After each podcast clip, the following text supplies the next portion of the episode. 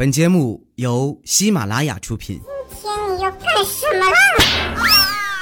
糗事播报。嗨，大家好，这里是喜马拉雅糗事播报，周日特别早，我是你们的好朋友佳期。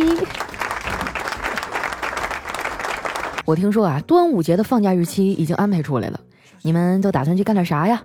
哎，反正我们办公室这几个人啊，已经开始研究旅游攻略了。你们说这有啥可研究的呀？我觉得出去玩这事儿呢，根本就不用看啥攻略，你就记住四个字儿：多带点钱。只要你钱带够了，啊，基本上就没有啥解决不了的问题。昨天呢，他们又凑在一块儿啊，商量出去玩的事儿。丸子还特意跑过来问我要不要跟他们一块儿。我摇摇头啊，表示不感兴趣。他看我态度有点消极啊，还不乐意了，跟我说：“佳琪姐，你五一就哪儿也没去吧？”你现在试着回想一下，你五一长假的生活有画面了吗？记住了，那就是你未来退休以后的生活方式。你说你刚二十多岁就开始过六十岁以后的生活了，你就不觉得惭愧吗？我白了他一眼，说：“你可拉倒吧，别跟我搁这上课啊！我看你们那也不是啥正经旅行。刚才我听了几句啊，发现你们连车票和旅店都没订呢，饭店却先订了。”还都订的是大鱼大肉，要我说呀，你们就是换个地儿吃饭吧。这丸子支支吾吾的说：“嗯，那个饭店比较好订嘛。再说大鱼大肉怎么了？他们看起来是很丰盛，但其实真正对我们身体有用的营养含量很低的，所以要多吃点才行。”我们俩正说着呢，在旁边整理资料的行政专员小刘哎突然说话了：“出去玩啥呀？”祖国江山美不美，全靠导游一张嘴。假期出去浪，去哪儿都一样，反正看的都是人。丸子呀，你也别在这儿撺掇假期了。我要是你啊，我就单独行动。丸子说：“那那你一个人不会无聊吗？”小刘说：“我现在呀，干啥都爱一个人。我算是看透了，这个世道啊，谁都靠不住。兄弟会背叛你，女人会离开你，金钱会诱惑你，生活会刁难你。”只有数学不会啊，不会就是不会，哎，怎么学都不会。我纳闷的说：“你干行政的，学数学干啥呀？现在买东西不让带计算器了。”小刘啊就苦着脸说：“哎，我想考个会计证，然后改行去算账了。”我惊讶的说：“真的假的呀？”他无奈的摇摇头：“我现在这岗位啊，工资太低了，根本就不够花。”我三番五次去找人事经理啊，要求加工资，都被他给拒绝了。昨天啊，我就抱着不成功变成人的心态去谈了最后一次。说实话啊，我真的是下了很大的决心才去的。进门以后啊，我就硬着头皮说：“经理，请给我涨工资，要不然我就辞职了。”经理给我倒了杯水，说：“小刘啊，你别冲动，有话好好说，要不咱们俩就各退一步吧。”我当时一听啊，就觉得这事儿有戏，赶紧问他怎么个退法啊？经理啊就面带微笑的说：“我不涨工资，你也别走呗。”说完这番话呀，小刘的眼圈一下就红了。我拍拍他，我说：“哎，你别伤心了啊，男子汉大丈夫，不要动不动就哭鼻子，哭又解决不了问题。”他吸了吸鼻子啊，说：“哭是解决不了问题，但是他能解决我的压力啊。”我说实在不行啊，你就找朋友出去喝两杯。他叹了一口气啊，说：“你这招啊，我也用过，就是也不知道为啥，我每次社交活动结束以后啊，回到家里就会有一种深深的失落感。”我还没来得及说话呢，丸子就抢先插嘴了：“那还能是因为啥呀？就没吃饱呗。”小刘啊，都被他给逗乐了，转身又去忙活了。真希望他能早点摆脱困境啊。其实我觉得这孩子呢，对生活看得还挺透的。在这个社会啊，确实不应该太依赖别人，也不要期望在关键时候啊，别人能为你雪中送炭。那没人在你脸上抹炭呀，你就应该感恩戴德了。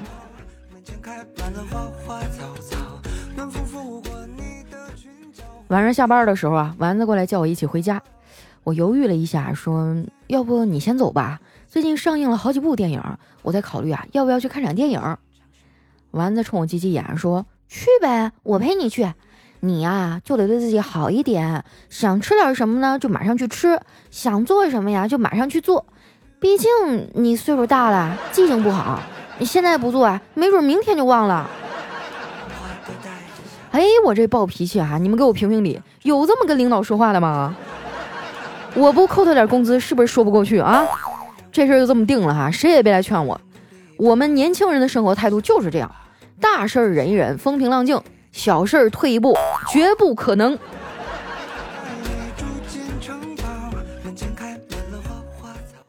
到了电影院啊，我在柜台前站了一会儿，然后问他：“丸子，你想看哪部电影啊？”哎，丸子啊，挥挥手说：“都行。”他不跟没说一样吗？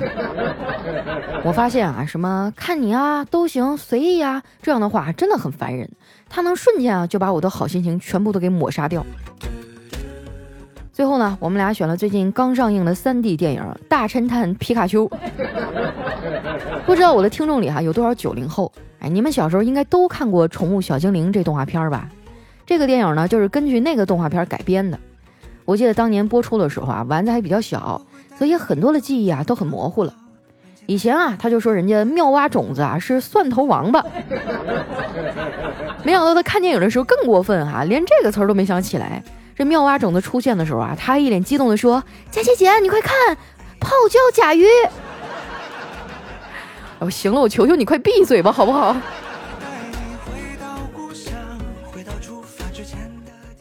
从电影院出来以后啊，丸子还忍不住跟我吐槽。这皮卡丘也太萌了，我血槽都快空了。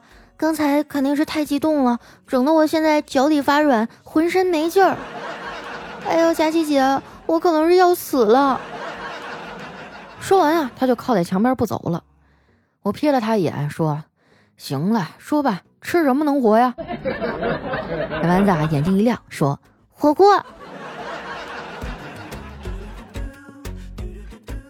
我跟丸子一边聊天一边往火锅店走。这时呢，我电话响了，拿出来一看啊，是我妈。老太太打电话过来啊，问我回不回家吃饭。她知道我要去吃火锅以后啊，语气明显就不高兴了，数落我说：“吃啥火锅啊？前两天新闻还爆了呢，那火锅里的肉都不是啥正经肉。”我赶紧岔开话题啊，扯了会儿别的，然后就把电话挂了。其实啊，我妈的担心也是情有可原的。嘟囔了这么多年，食品安全这事儿啊，也没有得到有效的解决。我觉得吧，这个问题啊，单靠商家的自觉性是很难解决的。我们要是能拿出扫黄的气势啊，拆迁的决心，城管的风格去对待那些黑心商家，很多问题啊就不会再出现了。我们去的啊是一家四川火锅，他们家的招牌呢就是麻辣兔头。丸子呀一脸惊讶的看着菜单，然后转头啊对服务员说。兔兔这么可爱，你们你们一定要把它弄得好吃点儿。点锅底儿的时候呢，丸子竟然要了枸杞养生锅，我忍不住吐槽啊，我说你跟我你就别装了，养生锅你吃得进去吗？丸子啊冲我笑了笑说：“佳琪姐，你都这么大岁数了，咋一点都不知道爱惜自己呢？我都已经开始养生了，现在呀，我每吃一口雪糕就要喝一口热水。”我连喝可乐都要放姜片呢。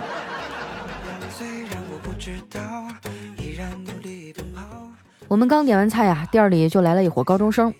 我向他们那方向看了一眼，对丸子说：“今年端午节放假和高考撞上了吧？”哎，丸子点点头。马上啊，又有一波孩子解放了。佳琪姐，你说为什么刚进大学的新生都那么着急脱单呀？我想了想，说：“嗯，因为他们天真的认为自己没有对象啊，仅仅是因为高中禁止早恋。其实啊，我还挺怀念我的中学生活的。这辈子啊，我演过最完美的戏，就是那时候上课装作听得懂的样子。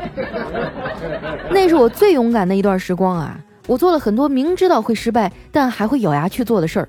没错啊，那些事儿就是考试。”前些日子放假，我回老家一趟，没想到啊，在路上碰见了他。当初我们在一起三年啊，他特别讨厌我玩手机。后来我们分开好久了，可那天和他在街上偶遇，我第一反应啊，就是慌张的把手机藏起来。直到我看见他脸上错愕的表情，我才意识到，眼前的这个男人啊，早就不是我的班主任了。不过呢，我们班主任啊有一句话很经典，我到现在都还记得。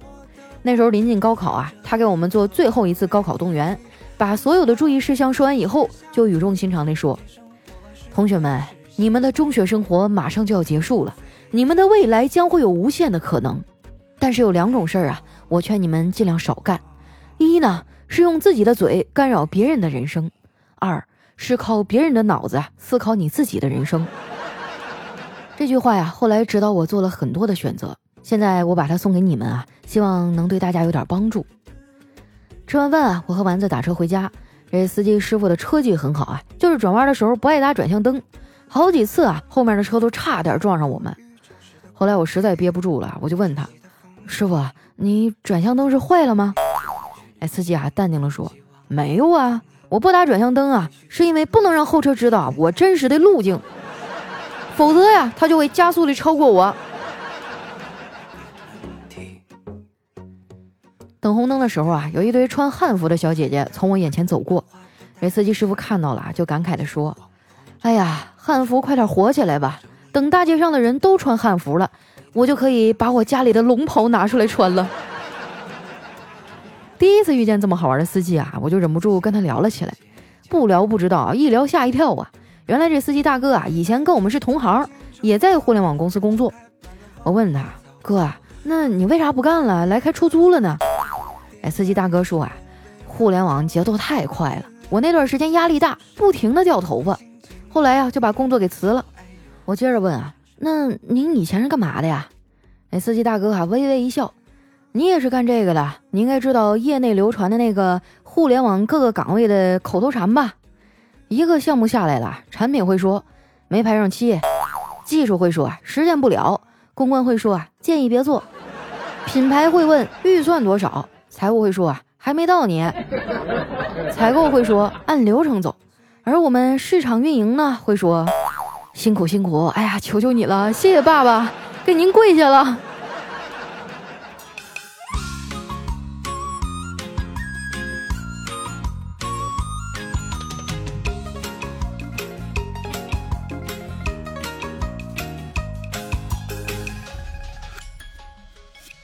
一段音乐，欢迎回来，这里是喜马拉雅出品的糗事播报。哎，我先跟你们说个事儿哈，上个月底咱们不是有一个雪佛兰的配音活动吗？然后参加的前一百位听众哈，每人送出价值一百元的喜点卡。现在这个获奖结果已经出来了，但是因为名单实在太长了哈，我就不在节目里一个一个念了。非常感谢大家的支持啊！然后你们这几天关注一下自己的私信啊，如果说收到了我给你发的私信啊，上面还有一个兑换码，那就恭喜你啦，获奖啦！啊，真的非常感谢大家啊，每一次活动都这么支持我，真的非常非常的给力哈！客户爸爸也很满意，也给我们增加了很多的奖品。我希望下一次有活动的时候呢，大家还能踊跃参加哈！谢谢你们。那接下来时间啊，分享一下我们上期的留言。想要参与互动的朋友呢，记得关注我的新浪微博和公众微信，搜索“主播佳期”，是“佳期如梦”的佳期啊。首先这位呢，叫黄先生的全权大人。他说：“佳琪姐啊，我和老公都是您的忠实听众。老公五二零那天出差啊，我是不是好可怜？五月二十四号呢，老公回来那天啊，正好是我的生日，下午啊还预约了产检。佳琪姐，你在节目当中啊，一定要替我跟他说，在广州出差要乖乖的哟，爱你哦。佳琪姐，你放心，他肯定能听到，每一期啊，我们都会一起听，无论在哪里。”哎呀，这口狗粮真的是噎得慌啊！黄先生，你听见了吗？你媳妇儿让你在广州出差，乖乖的啊！啊，好羡慕这种出门在外还有人惦记的感觉啊！就不像我，我这两天在杭州出差啊，紧接着就要去北京，连口肉饭都吃不上啊！哎呀，真的是不知道自己什么时候才有人惦记哈！来看一下我们的下一位叫旧爱六加七，他说。过年的时候啊，无意间听到了你的节目，从此不可自拔，被我大东北话和佳期魔性的笑声啊，深深的吸引了。我把以前的节目都补听了一遍，吃饭听、睡觉听、洗澡听，只要有空就听。现在啊，终于跟上了进度，也终于体会到了等更新的痛苦。每天啊，我都要看好几遍，看你有没有更新。期间啊，留了两次言也没有读到，但是听你说啊，每条留言都会看到，我心里就舒服多了。支持你哦，永远爱你哦。确实啊，因为时间关系呢，我们没有办法把上千条的留言一一的来和大家分享啊。但是你们留给我的每一句话，我真的都有看到，真的发自肺腑的感谢大家哈。下面呢叫 S Y N 八 X Q 啊，后面是一串乱码。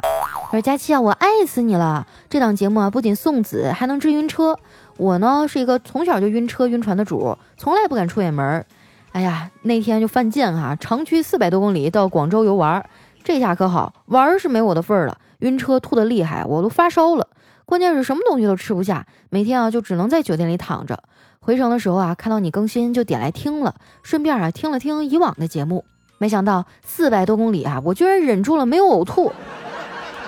佳期真的好感谢你啊！各位晕车的小伙伴，赶紧过来听佳期哦，超级有效。哎呀，我发现听众们总是充满着奇思妙想哈，能够发掘出我们节目的种种作用。看样子以后我涉足的领域又多了一个哈，就是治疗晕车。来看一下下一位哈，叫手心的太阳，他说：“佳期啊，我跟你讲个真事儿啊，就是我哥们儿和他老婆的故事，查岗与反查岗啊，这整个一谍战大片儿啊。有一次啊，我这哥们儿老婆出差，我们俩出去喝酒，饭吃了一半啊，他老婆来电话了。”哥们儿抓起电话，撒腿就跑啊！我以为出了大事儿呢，也边叫边追了出去。结果啊，就看到他跑到了隔壁的小超市，一进超市啊，就掏出了一张百元大钞，拍到桌子上，对男老板说：“电视遥控器给我。”我和那个追出来的服务生一脸懵逼啊，因为那服务生以为我们俩要逃单嘛。然后我哥们儿还一手接过遥控器，一手拿起电话，还慵懒的嗯了一声啊，就仿佛刚睡醒一般。紧接着啊，就是各种的亲亲抱抱举高高，为了我们一嘴的狗粮啊！话锋一转，他老婆问：“你现在在哪儿呢？”哥们儿回答：“我在家看电视啊。”那你看看，现在浙江台啊演《快乐大本营》呢。紧这紧接着啊，这哥们儿就调大了音量，播到了浙江台。哎呀，这个技术难度真的太高了。首先，你的饭店旁边一定要有超市。其次，这个超市一定要有一台电视。下面呢叫青木 VRT，他说：“谢谢佳期啊，一直以来用声音陪伴我们，不知不觉听了四年了，从上学路听到了上班路，四年一切都改变了很多，只有听你节目的习惯没有变。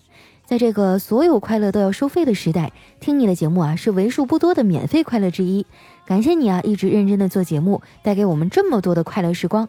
虽然我们远隔千里，但是真心的祝你一切都好。谢谢我们的青木啊，我也真心的祝福所有的听众们，每天呢都能开开心心的 啊。如果你们能记得每天给我点赞啊，给我留言就更好了。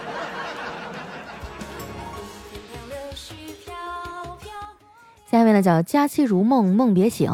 他说：“佳期啊，我结婚马上就要十年了，突然觉得坚持不下去了。我不能养两个儿子啊，其中有一个就是我老公，感觉太累了，自己挣钱养自己，养孩子，自己去做家务，感觉生活啊真的没有一点乐趣，每天啊都累得像狗一样。哎呀，现在这样的婚姻很多啊，好像有个词儿专门形容叫丧偶式婚姻，就是老公上完班啊回家往床上一躺，什么都不干。”啊，就觉得那些都是女人的活了。其实居家过日子啊，事情真的很琐碎。如果你光靠着女人一个人去干哈，而且她白天还得上班，还得照顾孩子，那真的就是很难把这个家里打理好。我觉得男人们哈应该主动去承担一部分家庭的责任。但是像你已经结婚十年了，还有孩子，我建议你呢，就先跟他好好沟通一下。如果说实在不行哈，真的就是不到万不得已那一步呢，我还是希望你。呃，不要走到离婚的那一步，真的，两个人在一起不容易，更何况还有一个孩子的牵绊。当然，他要是能听得进去话，好好的改一改，我觉得还是能继续过下去的啊。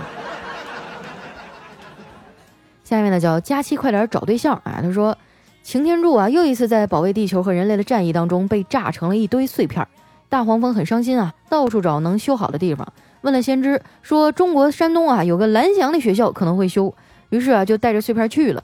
那师傅打开一看啊，皱着眉头说：“这安好是个啥呀？”那大黄蜂啊，哽咽地说：“你若安好，便是晴天。”谐音梗啊，快拖出去打死！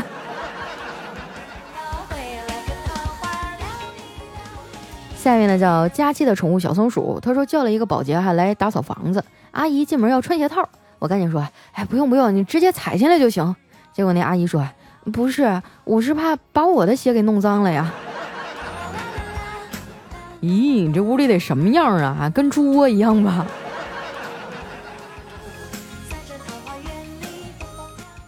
下面呢叫佳期，我是老王。他说刚才我走在街上啊，对面过来一老奶奶。当我跟她擦肩而过的时候呢，她一把就扶住了我的胳膊，慢慢的啊就往下躺。我心想啊，这一下可完了，这吓得我腿儿都软了。过了十多秒啊，这老奶奶自个儿就突然站起来了，扑了扑了屁股上的土啊，说：“孩子啊，刺不刺激？人生到处是惊喜，帮你缓解一下压力。”说完就走了。哎呦我去，真是英雄不问出处，贪玩不分岁数啊！下面呢叫佳期的陆墨啊，他说堂妹上了婚车走了，叔叔一动不动，静静的站着。车慢慢走远了，叔叔还在那看着。许久啊，堂弟走到了叔叔身边，笑道：“爸，小棉袄被狼叼走了，心疼吧？”那叔叔啊，转头斜了他一眼，说：“小棉袄被狼叼走了，我心里高兴。可是我自家的猪啊，连个白菜都拱不着，这才伤我的心呢。”哎说到这个话题啊，我真的都是不愿意多说了。今天哈，我妈去上海的人民广场了，相亲角儿你们知道吗？很快你们就可以在那儿看到我妈举着牌子了。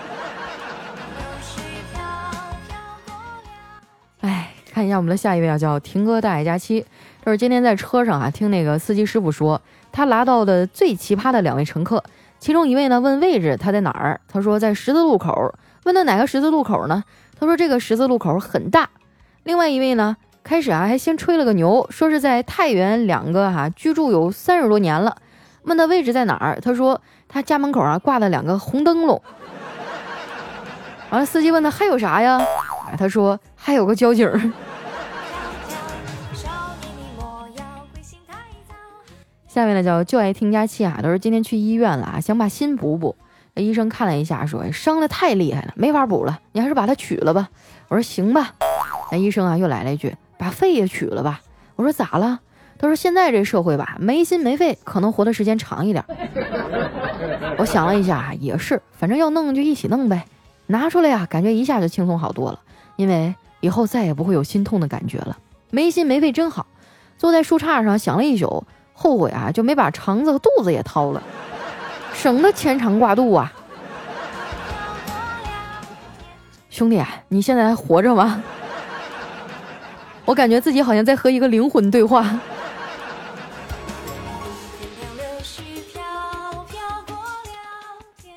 下面呢叫你我的益达，他说昨晚上和朋友吃饭回来哈，路上被一奥迪追尾了。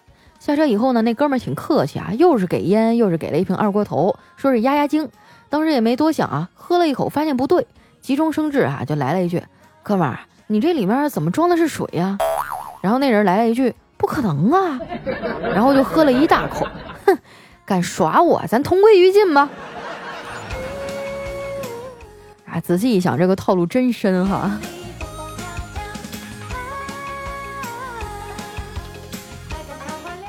来看一下我们的最后一位啊，叫千山人迹。他说有一马戏团的团长啊，有一天接到一通电话：“您好。”请问你们需要一匹会说话的马吗？这团长还觉得很搞笑，就把电话挂了。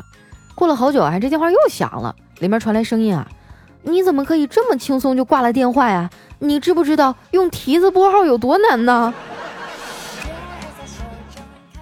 哇，真的太神奇了！如果真的有，我也想看一下。好了，那今天留言就先分享到这儿了啊！喜欢我的朋友记得关注我的新浪微博和公众微信啊，搜索“主播加七”的字母全拼就可以找到我了。那同时不要忘了看一下你的私信啊，有没有收到我的获奖信息？如果有的话，恭喜你哈！如果没有，没关系，下一次啊，我们还有更大的奖等着你。那今天节目就先到这儿啦，我们下期再见，拜拜。